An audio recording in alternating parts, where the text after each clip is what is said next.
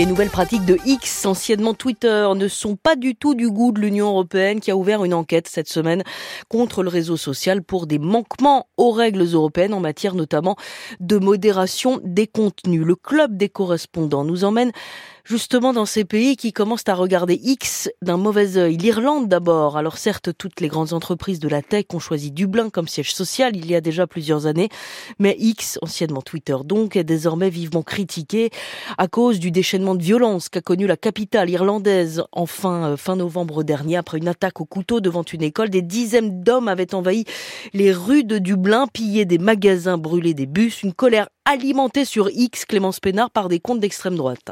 Oui, et depuis, X est accusé d'avoir laissé faire. Le réseau social n'a pas collaboré avec la police irlandaise. C'est ce qu'a déclaré Helen McEntee, ministre de la Justice. Contrairement à d'autres, Meta, TikTok, qui eux ont supprimé les publications racistes et incitant à la haine au fur et à mesure qu'elles apparaissaient lors de cette soirée de violence inédite.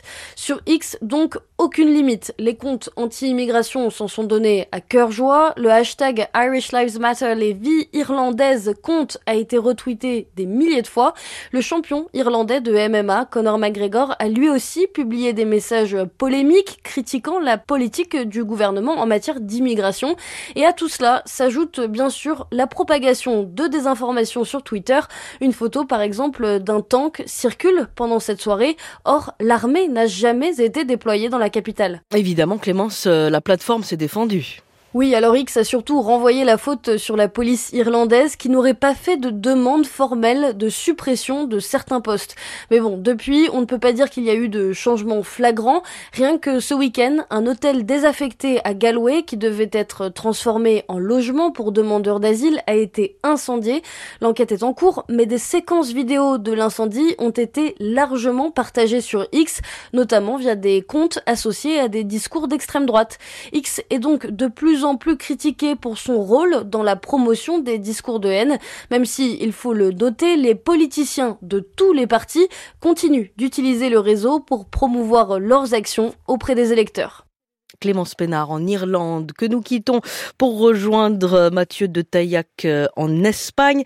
Dites-nous, euh, Mathieu, d'abord, est-ce qu'il y a chez vous des personnalités politiques, notamment, qui ont quitté X ou qui menacent de le faire?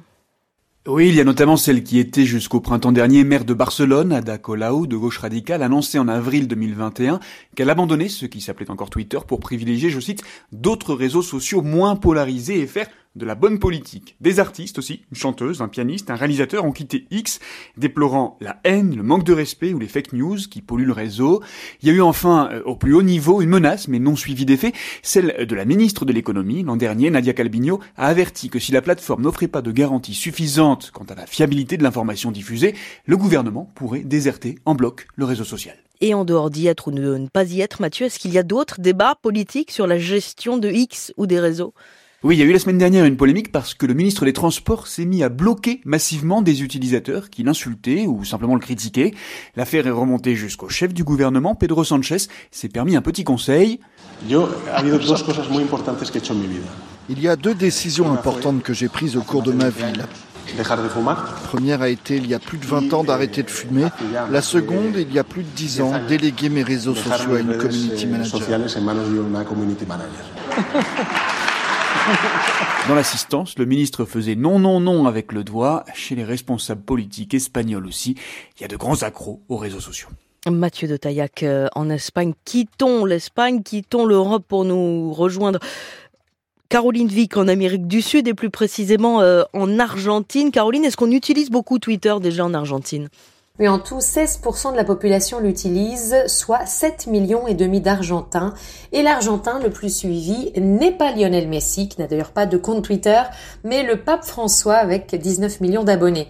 En général, le pays sud-américain est un pays très connecté à tous les réseaux sociaux, WhatsApp, Instagram, TikTok, mais le succès de Twitter a un rapport avec le fait que les Argentins adorent donner leur avis sur tous les sujets. Ça va du foot à l'inflation, passant par la politique, la gastronomie et ils sont très friands de cette modalité d'information et d'expression succincte et immédiate mais c'est aussi un mode de communication assez critiqué ici pour son côté hostile. On voit par exemple sans cesse les disputes de célébrités via Twitter qui sont exploitées dans les émissions de télévision People ou encore les bagarres sur des sujets politiques dans un pays très divisé où Twitter est évidemment utilisé pour attaquer l'autre et parfois de manière très violente. Et est-ce que X a eu un rôle important dans la campagne de Javier Milei, le nouveau président?